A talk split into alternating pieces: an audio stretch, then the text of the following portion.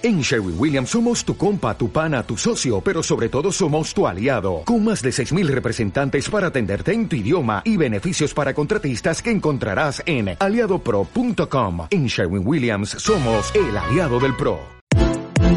Un día el profesor nos dijo que éramos buenas matemáticas y por eso podíamos ser ingenieras. No sé a qué se refería, es como para ser ingeniera se necesitará ser buena en matemáticas. Probablemente hay otros indicios. Recuerdo que de pequeña no me gustaban las muñecas. Algunas le quitaba el cabello y las regalaba. Prefería armar rompecabezas. Y hoy, aunque no nos gusten los legos, nos emociona juegos como el Minecraft o ver los robots que construyen nuestros compañeros del semillero. Si fuera ingeniera me gustaría saber si lo que hago me ayuda en eso.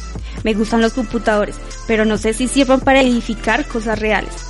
Siento que las ingenieras tendríamos que construir cosas que solucionen problemas, que nos hagan vivir mejor, que como su nombre lo indica me hagan vivir de mi ingenio. Y me encantaría ser la ingeniera que sepa cómo curaremos el puente que está quebrado. Mi nombre es Claudia Alejandra Vega y estos estén con todos. ¿Qué tal oyentes del podcast? Estén con todos. Mi nombre es Carlos Eduardo León, profesor de la Universidad La Gran Colombia y quiero darle la bienvenida a este espacio para que hablemos un rato sobre ciencia, tecnología, ingeniería y matemáticas.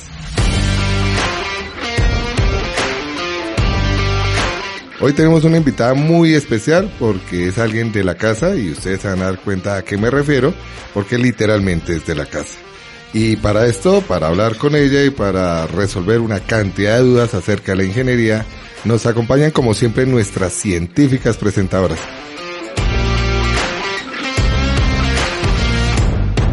Claudia Alejandra, ¿cómo estás? Hola, profe, hola a todos nuestros oyentes, ¿cómo están? Espero que se encuentren muy bien. Soy Claudia Vega, somos integrantes del semillero Matema Kids y como siempre, mi íntima amiga Nicole. Hola, Nicole. Hola, Claudia, hola, Carlitos, estoy súper emocionada por tenerlos aquí hoy. Hace mucho tiempo que no hacíamos un, un programa y como siempre tenemos invitados muy especiales para nosotras y nuestros oyentes. Bueno, amiga, si fueras ingeniera, ¿qué te gustaría hacer o estudiar? Pues a mí la verdad me gustaría estudiar ingeniería de sistemas. ¿Ingeniería de sistemas? ¿Por qué? Pues porque la verdad en estos momentos estoy estudiando en el SENA programación de software. Entonces me llama mucho la, la, la atención. La atención. ¿Y a ti qué te gustaría? Pues realmente no tengo un, un concepto en claro de qué significa la ingeniería, pero si lo fuera, yo creo que sería de software porque pues estamos estudiando lo mismo, entonces también me gustaría como seguir en el mismo camino. Y, ¿y a, ti, a ti, Carlitos? Pues yo tengo una anécdota eh, porque yo tuve un excelente profesor de matemáticas al cual le agradezco lo, lo que yo soy, el profesor Augusto Gamba, y él me dijo que me iba a enseñar matemáticas para que me convirtiera en, en el mejor ingeniero de este país. Eh, lastimosamente para él me enamoré de la forma en que él explicaba matemáticas y pues decidí estudiar matemáticas como él y ser profesor de matemáticas como él. Entonces me quedó ahí como la duda, aunque yo sé que mi papá hubiera preferido que hubiera sido ingeniero, pero el corazón me decía que debía ser profesor de matemáticas para conocerlas a ustedes dos y hacer este capítulo con nuestro invitado del día de hoy. Pero ¿qué tipo de ingeniería querías estudiar? O el profesor te quería? Mm, no sé, en, ese, en esa época, igual que ustedes, no tenía muy claro qué tipo de ingeniería había, pero con todas esas ingenierías de las cuales nos hablan hoy en día y que también nos han hablado nuestros invitados, pues podría ser como un ingeniero espacial o que, no sé, un ingeniero minero de otras partes del universo, alguna cosa bien, bien loca y bien extrovertida por estos días. ¿Realmente hay ingeniería espacial? Uh, eso no lo sabía. Eso todavía. Vamos a preguntar eso. Para eso le vamos a dar la bienvenida a nuestra ingeniera, Marta García, decana de ingeniería de nuestra universidad. Bienvenida estén con todos. ¿Cómo estás? Muy bien, muchas gracias. Y muchas gracias también por la invitación. Estoy gozando mucho esta conversación. bueno, cuéntanos un poco más sobre ti. ¿Quién eres? Bueno, eh, mi nombre es Marta, completo es Marta Cecilia García Álvarez. Soy ingeniero civil de la Universidad La Gran Colombia y actualmente soy la decana de ingenierías de la misma universidad, es decir, de mi alma mater, primera mujer en ocupar el puesto de decana de ingeniería. ¡Wow! Es sorprendente. bueno, la verdad a mí me genera curiosidad y es ¿por qué es tan difícil ser ingeniera en Colombia? Bueno, sinceramente les cuento que para mí no fue difícil. ¿Por Sin qué? em- no, a mí se me hizo muy fácil. Pues yo era muy buena en matemáticas. Eh, un día mi papá me regaló, yo me le sentaba al lado cuando él se sentaba en una mesa que había en el, un comedor auxiliar que había en la cocina. Y él se sentaba a hacer crucigramas y yo me le sentaba al lado porque me gustaba su compañía. Y un día me alcanzó un libro de matemáticas y me dijo, ¿por qué no te pones a hacer ejercicios de este libro? Y empecé a hacerlos absolutamente todos. Cuando acabé, me alcanzó uno de geometría. Eran dos libros que él había guardado desde, desde que estudió en la primaria y, y después en la secundaria. Y me hice todos los ejercicios. Total que de ahí en adelante a mí se me hizo muy fácil todo lo que tuviera que ver con matemáticas. Es muy bonito ese apoyo entre padre e hija. Pues como nosotros tuvimos el apoyo de nuestro profesor de matemáticas desde que iniciamos la secundaria. Entonces es un bonito recorrido de cómo empezó todo el amor por las matemáticas. Compartimos algo muy similar. Las tres. Los cuatro. Ah. bueno, yo quiero saber qué significa la ingeniería. Como ya había dicho, eh, no realmente no tengo un, un concepto en claro de qué significa. Bueno, como la palabra lo dice y tú mismo lo mencionaste ya al inicio de este programa, la palabra ingeniería viene de ingenio. Entonces, en realidad el ingeniero lo que hace es mirar un problema y encontrarle solución, cualquiera que sea. Entonces hay muchas ramas de la ingeniería mirando distintos tipos de problemas. En mi caso, como soy ingeniera civil, pues yo miro a los problemas que requiere la sociedad, por ejemplo, en vías, en transportes, en edificaciones, en producción de energía, en producción de, de lo que todo el mundo necesita o, o- o todo aquello que nosotros necesitamos. ¿Acaso qué ingeniería haces o...? Bueno, eh, yo estuve en realidad trabajando en ingeniería civil por 20 años. Eh, estuve muy de, yo digo, fui muy de buenas en los proyectos en los cuales estuve eh, trabajando en esa época. Eso fue, yo empecé a trabajar en ingeniería estando en el octavo semestre. Estudiaba de noche, trabajaba de día. En octavo semestre, eh, mi esposo se encontró con el decano de la facultad de ese entonces y le dijo, eh, oiga, necesito un muchacho para trabajar con un amigo mío. Y mi esposo le dijo, pues Marta. Entonces yo fui a hablar con el decano y me mandó a, a una compañía que se llamaba en, en ese entonces Conval Limitada, Construcciones Valle. Fui, me entrevisté con el dueño de la compañía y me dice, en realidad yo necesito una persona para trabajar como asistente de interventoría. Y aquí te voy a explicar qué es interventoría. Son aquellos ingenieros que supervisan el trabajo que hacen los constructores. Entonces, en realidad el trabajo era para trabajar como asistente de otro ingeniero. Eh, el dueño entonces de la compañía llamó a un ingeniero que estaba trabajando ya en una obra en la carrera 13 con calle 26, una construcción de 39 pisos y dos sótanos.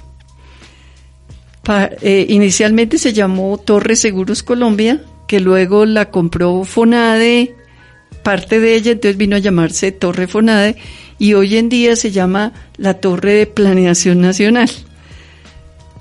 Eh, para mí fue una experiencia fabulosa estar trabajando ya con un ingeniero.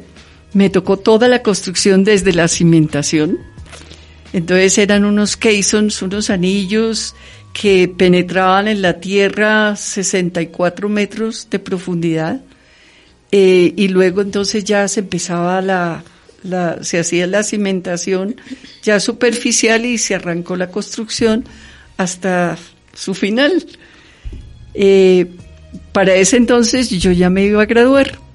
Entonces, eh, fue un 31 de mayo de 1974, viernes, mi jefe o el dueño de la compañía fue a mi graduación, cosa que no esperaba yo. Cuando se terminó la graduación y voy yo hacia, ya de salida, cuando veo al doctor Tirk, Enrique Tirk Molano, parado ahí con su esposa, para mí fue pues una cosa muy emocionante porque pues jamás esperé encontrar al dueño de la compañía acompañándome el día de mi grado. Eh, al lunes siguiente cuando llegué al escritorio encontré una notica que me decía Marta quiero hablar contigo. Fui a su oficina y me dice bueno ¿qué has pensado ahora que ya tienes el título en tus manos? Y yo le contesté, pues yo estoy muy contenta trabajando con ustedes, me gustaría seguir trabajando. Y me dice, eso es lo que yo esperaba que me dijeras. Porque hace dos semanas empezamos un proyecto, pero no quería llevarte allá hasta que tuvieras el título en tus manos. Me dice, vamos, y te instalo en el nuevo trabajo. Y nos fuimos a la mm, Avenida Caracas con calle 19.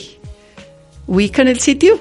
Bueno, ¿Han oído algo que haya sucedido en esa esquina? No, realmente. No. Bueno, cuando se iba a ampliar la, la calle 19 o avenida 19, como se le conoce en este momento, había un edificio de ocho pisos, 7.800 toneladas de peso que teníamos que mover hacia el sur 29 metros para darle paso a la avenida. Entonces el proyecto consistió en mover ese edificio.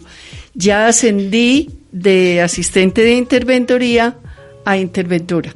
Entonces subí un escalón por el hecho de estar ya con el título en mis manos. Eh, como les digo, eso fue empezando junio y el 6 de octubre del mismo año 1974 movimos el edificio los 29 metros que se requerían para darle paso a la avenida 19. Eh, como era la primera vez en el mundo que se movía un edificio de ese tamaño, de ese peso, exitosamente, pues el edificio vino a ser parte de los Guinness Records mundiales. Y entonces estuvo en los Guinness Records por 30 años. En el año 2004, exactamente a los 30 años, un edificio que fue un poquitico más pesado que este fue movido en la China. Entonces se perdió el récord. Ah, pero fuimos los primeros, que fue lo importante. Pero fuimos, sí, fuimos los primeros. Yo creo que fueron el que dio la idea, la ingeniaron. pero qué gran sorpresa yo, no, yo, no, sabía que se podía mover un edificio. Yo, yo tampoco. Yo, Mi papá me había contado esa historia, pero yo dije, pero un edificio que tenga ruedas y que se mueva. Entonces yo digo, ¿cómo harán eso? O sea, o sea, para que un edificio tan grande y tan pesado mueva. Y yo, pero yo decía, pero bueno. Y yo le preguntaba a mi papá, ¿pero cómo lo harán? Y él, pues me imagino que haces con ingeniería. Y yo, bueno. Bueno, pues con ingeniería, exactamente se construyeron unas vigas en forma de T invertida, o sea, así, ¿ya? Una, un par de aletas horizontales y una parte vertical. Entonces, la aleta vertical fue la que sirvió para poner sobre ella unos rieles, hagan de cuenta que como el ferrocarril, ¿ya?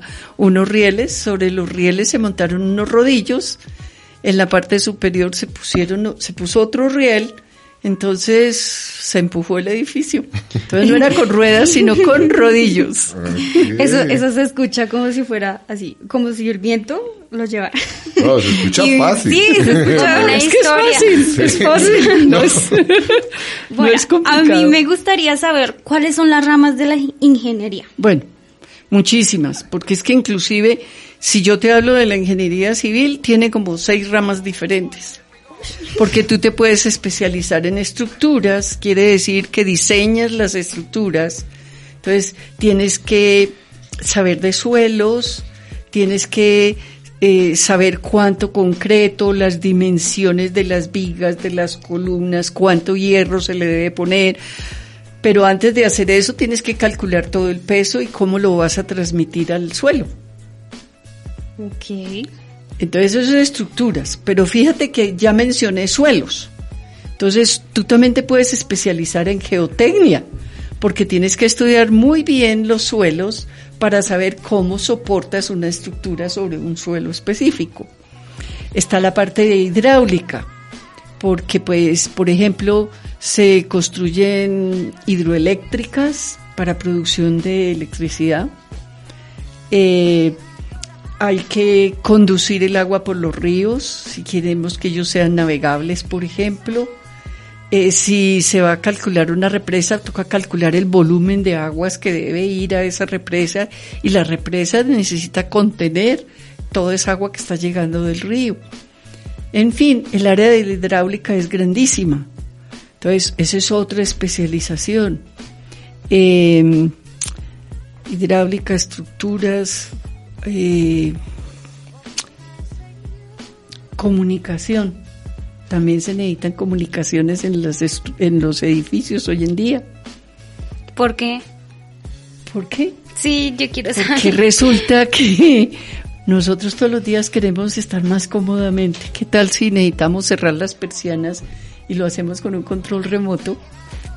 ¿O queremos abrir la ventana y lo hacemos con un control remoto? ¿O qué tal si eh, programamos que la olla que dejamos puesta sobre la estufa se prenda a un determinado momento para que cuando lleguemos esté la comida lista para servir? No lo había pensado, pero suena como muy futurista. Claro, no, y ya, ya eso existe. Me gusta, yo también quiero. Por eso le digo, es que son tantas cosas, el conocimiento es tan amplio, tan amplio, que tiene muchísimas especializaciones. Si por ejemplo te llama la atención la electricidad, los edificios también requieren de electricidad. Si quieres especializarte también en el área de hidráulica, pues tú tienes que calcular las tuberías de suministro de agua, tienes que calcular los desagües y las tuberías de desagüe de las aguas servidas. Eh, si tienes que, eh, después de que salen las aguas servidas, hay áreas en el mundo donde te requieren de que tú hagas un tratamiento en el agua, en el agua servida para que tú cuando la mandes al río, no sea un contaminante, sino que sea una, un agua limpia la que llega al río nuevamente. Ah, ahora, ¿qué más ingeniería? Ingeniería mecánica. Eh, si quieres diseñar equipos, por ejemplo. Ingeniería industrial, si quieres hacer procesos industriales. Ingeniería química, si quieres diseñar muchas de las cosas que se diseñan químicamente, inclusive en la misma área de, que tiene que ver con la ingeniería civil, tenemos que trabajar también con los ingenieros químicos, porque tenemos que analizar la calidad del agua que le vamos a suministrar a la gente para que puedan beberla, para que puedan cocinar con ella. Bueno, en fin, el área de ingeniería, aquí podríamos hablar horas hablando de las distintas ingenierías. Pero es interesante, me gusta. Sí, me gusta. En mi casa todos somos ingenieros. ¿Todos? Todos. Mi esposo es ingeniero civil, la suscrita ingeniera civil. La niña mayor es ingeniera eléctrica, pero pues como ella empezó aquí en la Javeriana y luego se fue a Estados Unidos, entonces la eléctrica de allá es un poco diferente a la eléctrica que nosotros conocemos acá y entonces ella trabaja más con códigos y en programación. Eso es lo que nos interesa. y hoy en día ella maneja como 130 ingenieros. ¡Wow! Eso sí es harto. Sí. los dos niños, ambos ingenieros mecánicos. Ah, bueno, la niña mayor se casó con ingeniero químico. También. El primero de los, de los de los niños ingeniero ingeniero mecánico se casó con una ingeniera química. Qué bonito. Y ella trabaja en, en una en una compañía de medicinas. Entonces ella trabaja en el área de medicina, pero con ingeniería química. El menor también era ingeniero mecánico, pero desafortunadamente murió hace cinco años. Pero bien, mi esposo también murió hace un año, pero todavía quedamos bastantes ingenieros en la casa. Y van para más, yo creo. Ah, sí, porque ya tengo siete nietos. Vamos a ver de ahí cuántos, cuántos resultan en las áreas, en las distintas áreas de ingeniería. Yo creo que hartos, pero bonito ver una familia llena de ingenieros. Imagínense esta foto familiar, todos ingenieros. Todos. No, y si ustedes vieran que cuando yo voy a la casa, por ejemplo, de la niña que es en Los Ángeles, uno va a los cuartos de, de las dos niñas o, de los, o del niño y los, los, cuentos que uno encuentra allá todos tienen que ver con ingeniería, porque es una competencia entre el esposo de mi, de mi hija enseñándoles ingeniería química y mi hija enseñándoles códigos. y lo mismo pasa, y lo mismo pasa en la casa de mi hijo en Indianápolis porque pues la esposa les, les enseña mucho de química y sobre todo cuando están cocinando, ella les enseña mucho de química. Y y mi hijo, como es ingeniero mecánico, entonces les enseña también mucho de conexiones, de diseños. Él les tiene un robot como así de grande, como de una pulga, de una cuarta de alto y otro más chiquito, entonces ellos aprenden a codificar con esos dos robots chiquitos y aprenden a moverlos por toda la casa. Yo también quiero. Bueno, un poco eh, como cambiando de tema, yo quiero saber más de sobre tu niñez, sobre tu adolescencia. Quiero saber más sobre la materia que más le gustaba. Aparte de matemáticas. Aparte de matemáticas. Bueno, más bien la que no me gustó. ¿Por qué? El inglés. ¿Por qué? Ay, no, eso para mí fue muy difícil. difícil, difícil, difícil.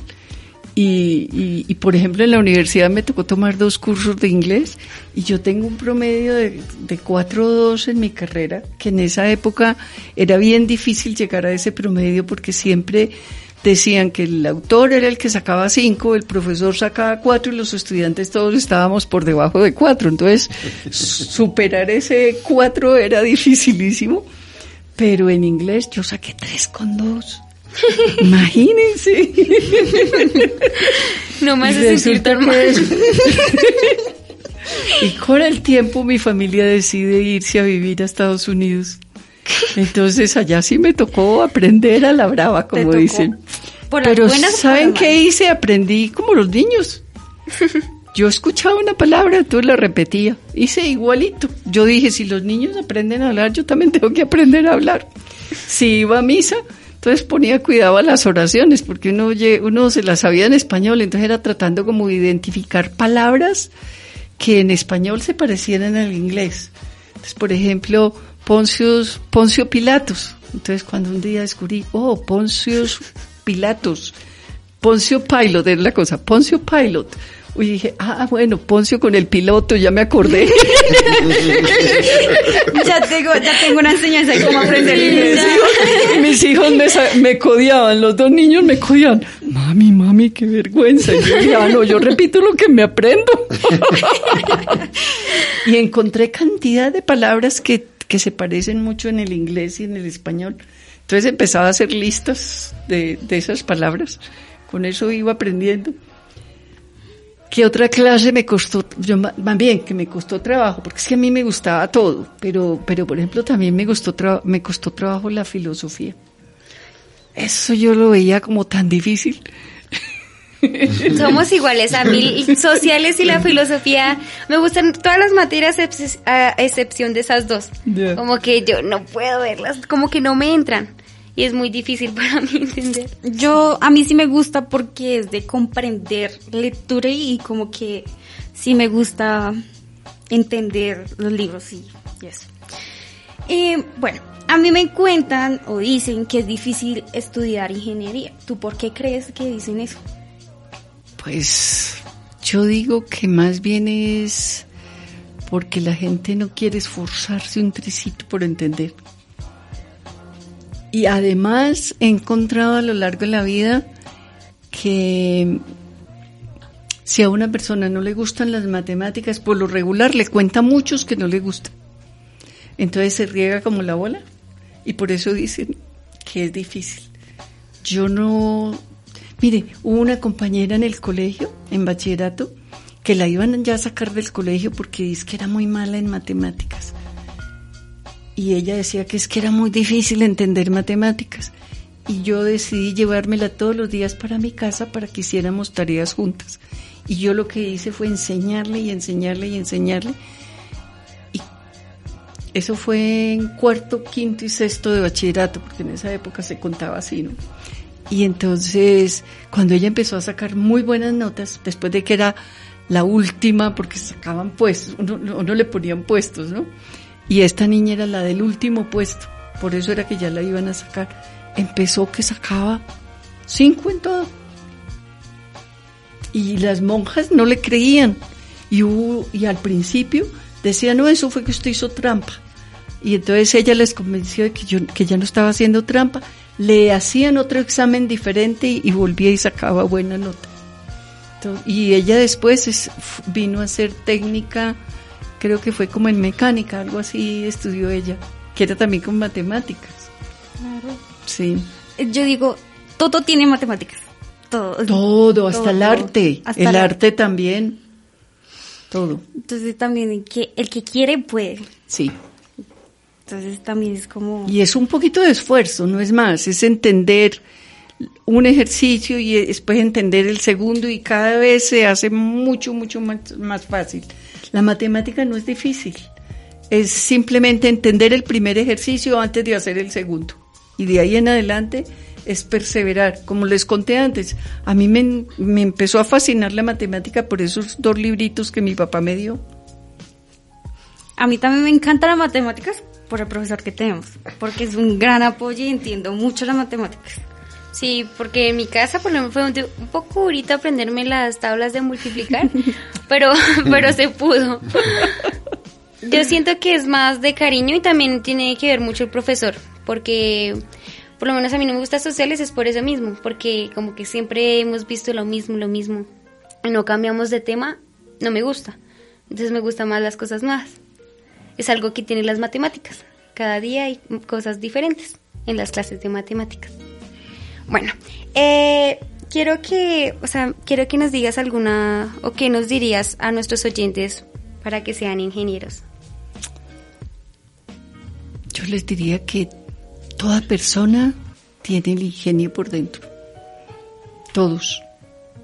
Todos los niños, desde que usted tenga un problema cualquiera que sea y lo trate de resolver, ya es un ingeniero en potencia. Una de las cosas que más me ha gustado a mí de Colombia es el ingenio colombiano, porque es que por la falta de recursos hay más ingenio si ustedes empiezan a analizar los grandes ingenieros del mundo, vienen de áreas donde hay falta de recursos. Entonces, por la misma falta de recursos, todo viene una gran solución. Entonces, quien es capaz de resolver un problema sencillo es capaz de resolver un problema más complejo y así sucesivamente. Es, es que el ingenio nos lo regaló Dios, eso viene con nosotros. Eso ya es de sangre. Bueno, ya que tú eres ingeniera civil, me gustaría saber por qué en Colombia se caen los puentes. Bueno, desafor- bueno, yo les digo una cosa. Eh, los métodos de cálculo para las estructuras han venido cambiando con el tiempo y han venido cambiando por eh, el mejor conocimiento de los materiales y por las nu- nuevas metodologías que tenemos disponibles gracias a los computadores. Entonces los computadores nos facilitan el trabajo. El conocimiento de los materiales nos permite ponerlos a trabajar un poco más de lo que los estábamos, los estábamos poniendo a trabajar antes. Entonces, yo diría que por un lado ponemos a trabajar los materiales a un punto más alto de lo que los poníamos a trabajar antes. O sea, hoy en día hacen más esfuerzo que el que hacían antes.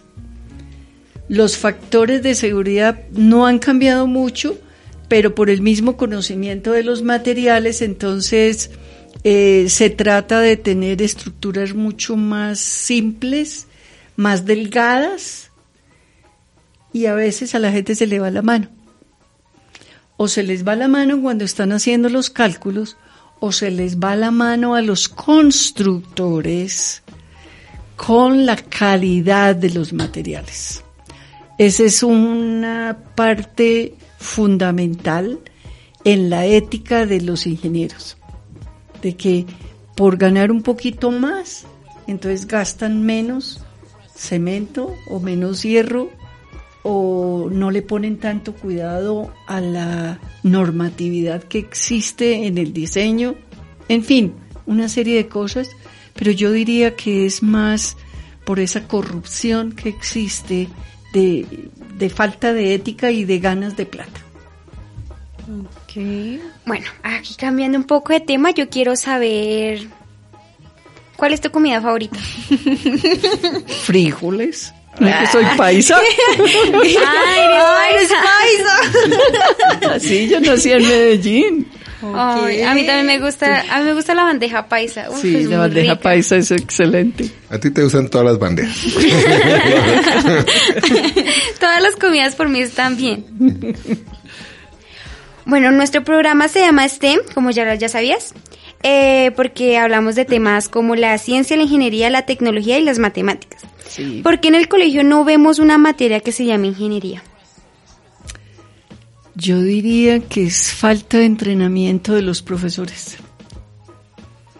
Eh, yo les, les puedo contar una experiencia en Indiana donde estuve viviendo más o menos unos 35 años.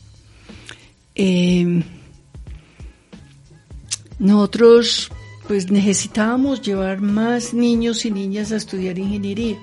Entonces empezamos a visitar los colegios de bachillerato para promover la ingeniería.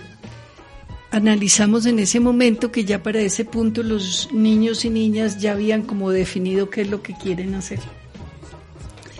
Y sobre todo, las niñas tenían mucha presión de parte de los compañeritos, en el sentido de que eso no es para mujeres. Primera cosa. Segundo, empezamos a ver que los profesores o las profesoras poco les hablaban de ingeniería. La ignorancia era tan grande en, en, los colegios que nosotros visitamos que llegábamos y preguntábamos, ¿ustedes saben qué hace un ingeniero?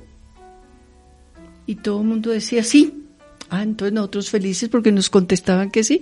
Entonces luego les preguntaban, ¿y qué hace un ingeniero? Maneja un tren.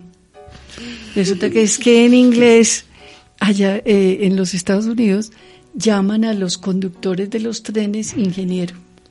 Entonces, ese es el único ingeniero que conocían los, los muchachos y las niñas en Indiana. Hasta ahí llegaba el conocimiento de, de la ingeniería. Entonces, pues tuvimos que hacer un plan, primero, pues de contarles muchas cosas que se pueden hacer con ingeniería, mostrándoles las distintas cosas y las distintas ramas de la ingeniería, así como me preguntaste antes. Eh, pero encontramos que ya para el bachillerato era tarde la invitación a estudiar ingeniería. Entonces empezamos a ir al middle school, o sea, cuando están en los finales de la primaria y principios del bachillerato. Pero lo que encontramos allí ya no era la presión de los muchachos, ya era que las profesoras o los profesores, por desconocimiento de la ingeniería, pues eso no era parte, nunca les mencionaban eso en clase.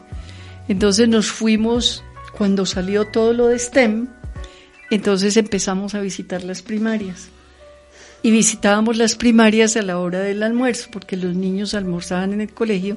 Entonces eh, nos reuníamos con los grupos de los niños que se inscribieran para hablar de ingeniería, entonces, durante el almuerzo les estábamos simplemente mostrando eh, power, en un PowerPoint, en, una pantalla, les estábamos mostrando qué hacían cada una de las ingenierías. Ya empezaron algunas profesoras y profesores a interesarse, ya los de primaria empezaron a interesarse por la ingeniería. Y a raíz de STEM, como se hizo un esfuerzo muy grande a través de la American Society of Engineering Education y la Sociedad Americana de Ingenieros Civiles y otras ingenierías, entonces se empezó a producir material que le pudiera llegar a los niños. Entonces ya STEM vino a ser como parte de los colegios. Otra cosa que ayudó muchísimo fue las competencias de robótica hay una competencia que se llama FIRST, como quien dice el primero, Eh, mis hijos cuando estaban en middle school y high school, ellos participaron de, de, de esas competencias donde es increíble, pero niños que estaban en, por ejemplo, tipo segundo bachillerato, yo los relaciones con mi, con mi bachillerato, no con el de hoy en día que va continuo desde la primaria.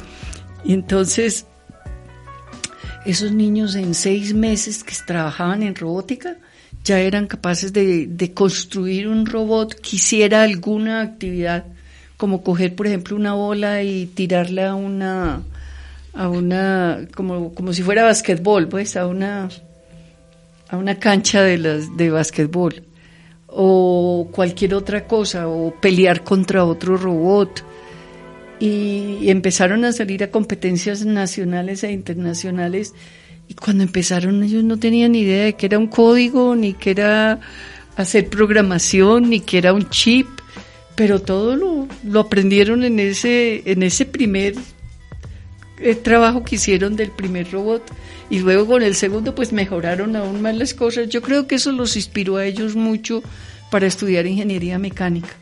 Y es más, el niño mayor, él tiene dos compañías y tiene un poco de patentes que él mismo ha desarrollado. Y entre las dos compañías tiene más o menos unos 100 entre ingenieros y técnicos trabajando para, para él. Nosotros también tenemos unos compañeros que programan y es sorprendente cómo hacen y eso. también arman. Arman es sorprendente claro. cómo meten esos códigos. Entonces uno... No, y, y la cantidad de niñas que han empezado a, a unirse, Somos porque en las niñas. primeras, en las primeras, yo notaba que cuando se formaban esos grupos, las niñas se encargaban era la parte de consecución de materiales, porque como era tan costoso, un robot podía costar entre cinco mil o seis mil dólares. Entonces las niñas se dedicaban era a buscar los materiales que necesitaban a través de las distintas compañías, mandando cartas, hablando por teléfono, haciendo toda la consecución de, de materiales. Pero luego ya empezaron ellas a interesarse y ya empezaron a ser parte de, de todo el diseño y de todo el montaje de los robots. Y ya eso ha cambiado, gracias al STEM, es que ha cambiado mucho la cultura con respecto a que las niñas puedan entrar a la ingeniería. Cuando yo fui a entrar a, a ingeniería en la universidad, mi papá dijo, no, eso es para hombres, ni riesgos, usted no se me va a meter a ingeniería. Y me mandó a estudiar matemáticas y física aquí a la Gran Colombia. Y entonces cuando terminé tercero, yo me encontré con una tía que gracias a Dios me abrió los ojos. Esta niña, eh, esta tía que era un poquitico mayor que yo, como unos tres o cuatro años, me dijo, ella estaba estudiando arquitectura aquí.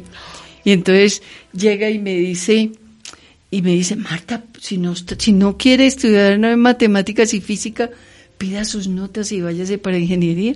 Y eso hice. Yo pedí mis notas, me fui para ingeniería. Y ya después de estar estudiando fue que le conté a mi papá que yo ya estaba estudiando ingeniería. Ya no podía hacer Apenas nada. me dijo, se salió con la suya, ¿no?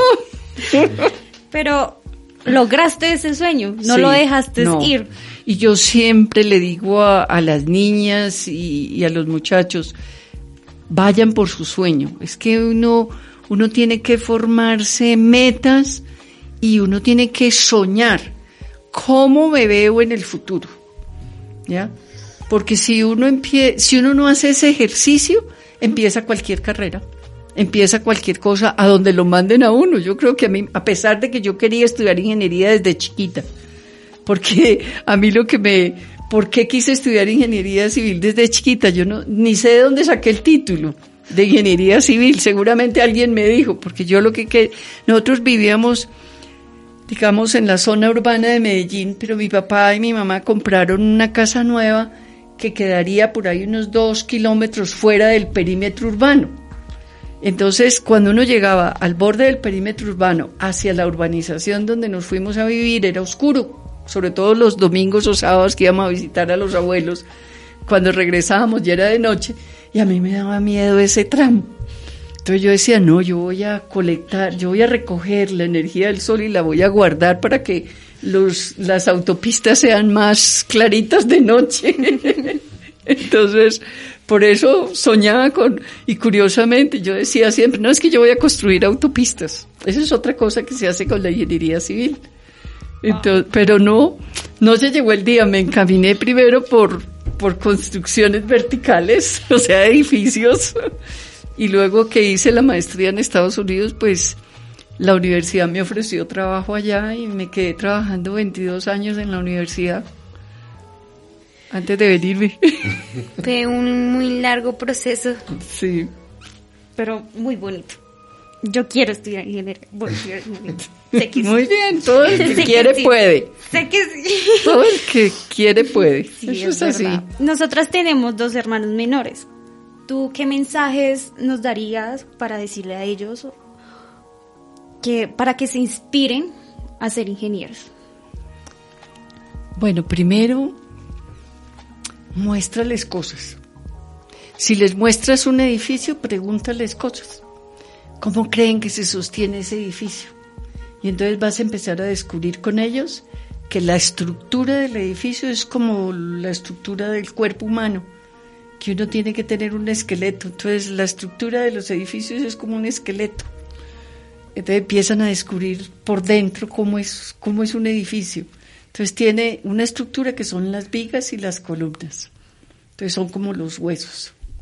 Tienen la parte hidráulica, que es lo mismo que nosotros tenemos también en el cuerpo humano, que son los, eh, todas las venas y las arterias. ¿ya? Está la parte de, la piel, pues que es la cubierta de los edificios. Eh, Hoy en día en ingeniería civil y en arquitectura trabajamos con un concepto que se llama BIM, Building Information Modeling. Es un concepto que nació hace ya bastante, pero que hasta ahora está cogiendo fuerza aquí en Colombia. Yo empecé a trabajar con modelos tridimensionales hace eh, 22 años. Pero entonces, eh, ¿qué es lo que, qué es BIM? es coger desde la idea de un proyecto y, tener todo en una memoria en, la nube. Entonces, desde la idea, cuando el arquitecto empieza a diseñar, como lo hace en el computador, toda la información queda en el, en el modelo tridimensional que se guarda en la nube. Cuando llega el ingeniero estructural, todos sus diseños quedan allá, va siendo parte de eso.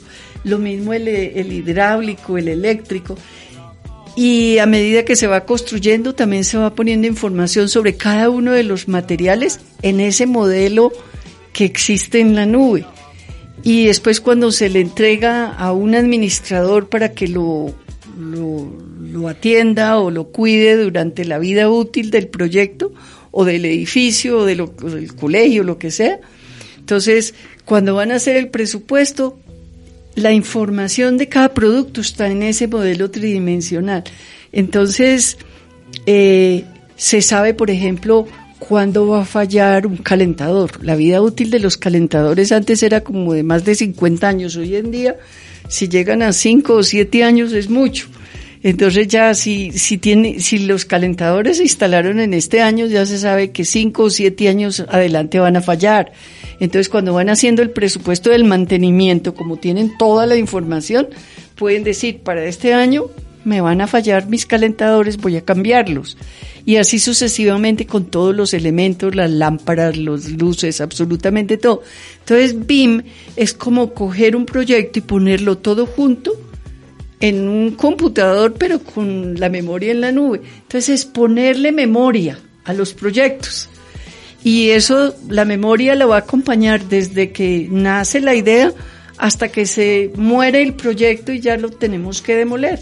Entonces, es ponerle, ¿qué cosa?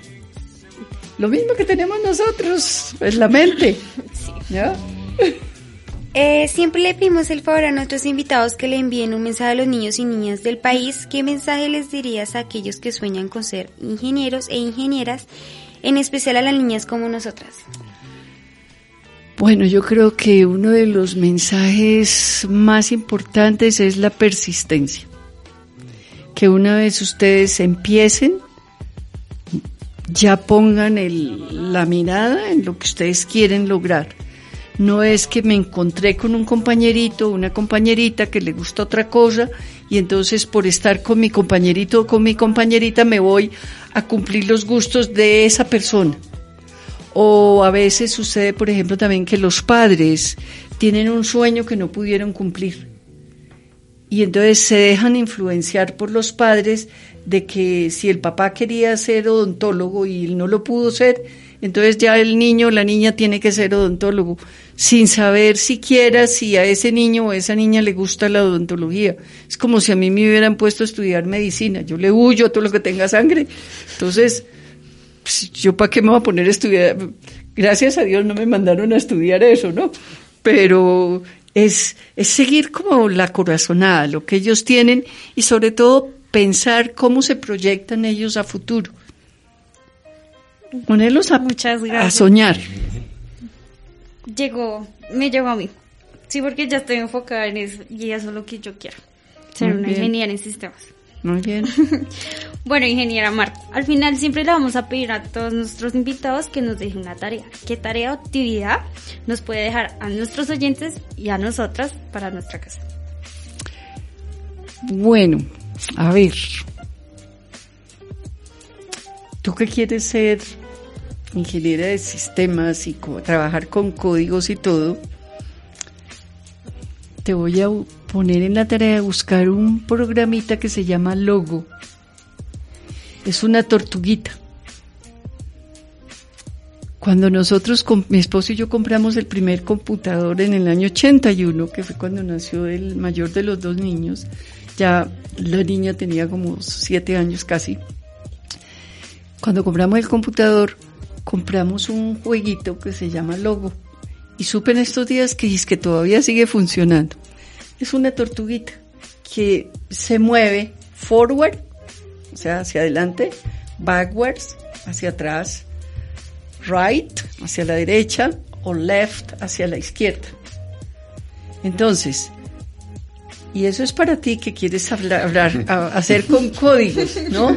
Entonces, si tú pones la tortuguita que se mueva tres puestos hacia la derecha, right, y tres puestos hacia arriba, forward, ¿qué pasó?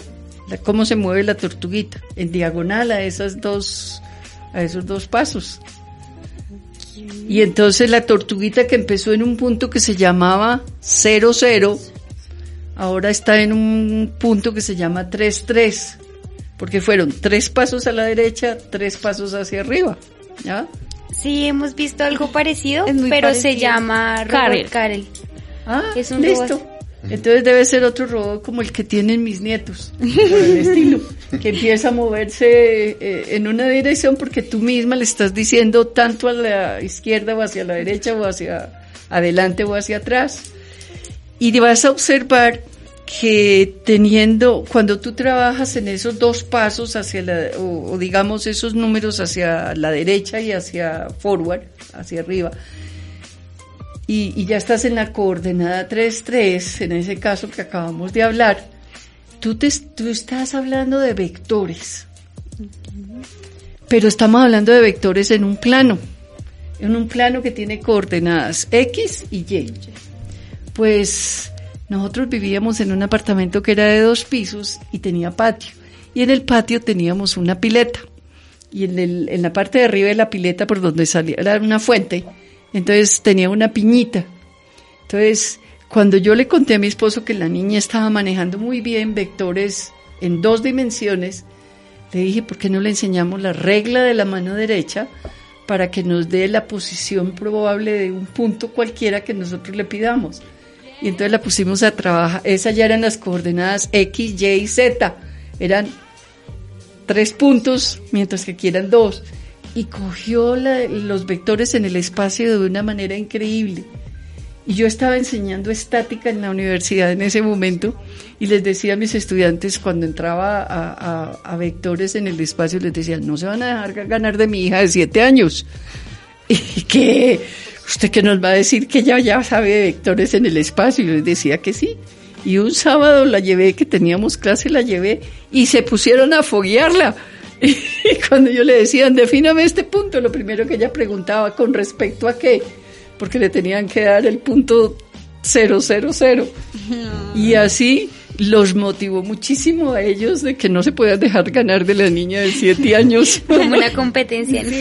Ahora, yo soy una convencida de que contra más temprano le enseñemos a los niños los conceptos, más fácil ellos encuentran el camino. Entonces yo le haría una invitación muy especial a los profesores, a los mismos padres de familia que le quieran dedicar un ratico a sus hijos a enseñarles algo de su profesión, ¿ya? Algo del conocimiento que ellos tienen, que no solamente sea deleguen en el colegio lo que les enseñan allá, o entérense de qué están aprendiendo en el colegio y, y ayúdenles a profundizar. Profundizar no es una cosa del otro mundo, como les digo.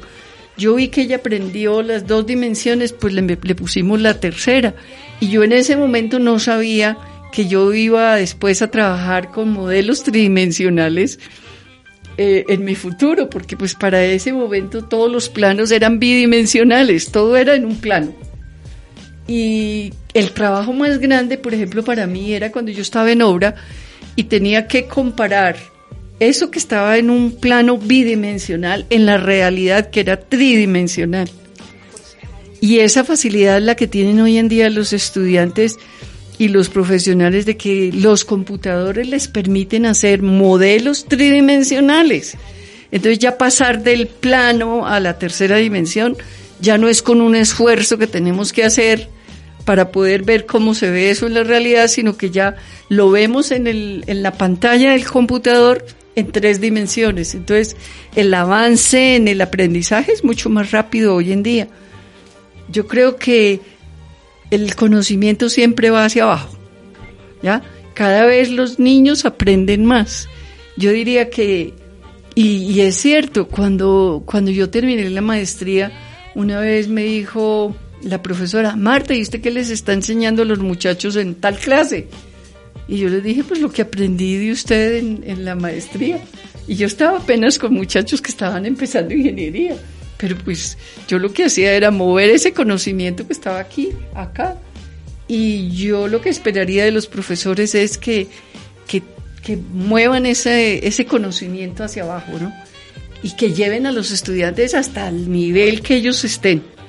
Y de manera que los estudiantes una vez terminen una clase con, con, con la persona, arranquen de ahí para arriba. Yo me acuerdo que que una vez mi esposo cuando era profesor, él decía, ah, no, yo no les voy a enseñar a los muchachos todo lo que yo aprendí porque yo me fregué mucho. Y yo le dije, estás muy equivocado. A la gente hay que llevarla hasta donde uno esté para que ellos progresen. De otra forma no hay crecimiento de la ciencia. Me dio la razón con el tiempo, eso sí fue lo mejor. Un día sí me lo dijo, definitivamente usted tenía la razón. Entonces yo invitaría de veras a los profesores, a los padres de familia, que hagan esos conceptos que a veces puede ser por desconocimiento de los profesores, lo hacen difícil. Pero las cosas son fáciles, eso no es sino eh, volverlas fáciles, enseñarlas fáciles. Pues doctora, yo eh, le quiero dar las gracias, primero porque nos hizo un diálogo muy ameno sobre la ingeniería, de verdad que se nos pasó el tiempo volando, pero sobre todo porque lo, eso que suena tan difícil para nosotros cuando escuchamos la palabra ingeniería, hoy sonó muy familiar, muy bonito y sobre todo muy cercana a nosotros.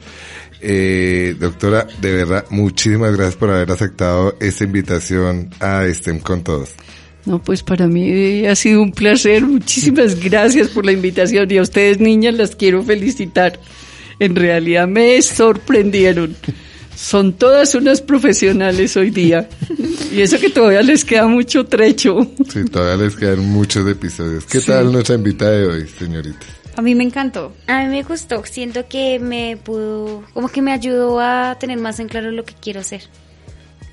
A mí me ayudó a enfocarme a más.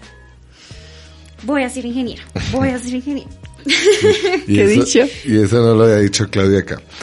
Y a todos nuestros oyentes recordarles eh, que pueden escuchar este y otro episodio de Estén con Todos en www.radioamigainternacional.com Eh, nos pueden escribir también al, semi- al correo electrónico semillero.matemakids.ugc.edu.co. Recuerden, Matema con H intermedia. Nos pueden dar sugerencias sobre otros programas, eh, hacernos preguntas y nosotros es- estaremos prestos a responder cualquier inquietud que tengan para un próximo episodio. Y también eh, que nos sigan por todas nuestras redes. eh, vamos a tener unos episodios de acá en adelante también muy cercanos a lo que son las personas que trabajan con nosotros aquí en la Universidad La Gran Colombia, como un homenaje también a toda esta trayectoria que tienen eh, las directivas y los decanos de nuestra facultad y de nuestra universidad. Eh, también yo les quería decir algo, señoritas, que si algún día mm, tienen que mover el edificio donde yo vivo, esperaría y confiaría únicamente en que ustedes dos fueran las que lo pudieran mover. Bueno, entonces Gracias. eso es un reto y sobre todo una confianza porque si las ingenieras de este país van a ser como ustedes dos, este país va a hacer grandes edificaciones, muy buenas vías y vamos a tener un país muchísimo mejor. Hasta una próxima ocasión. Hasta Gracias, luego, hasta muchas. Gracias.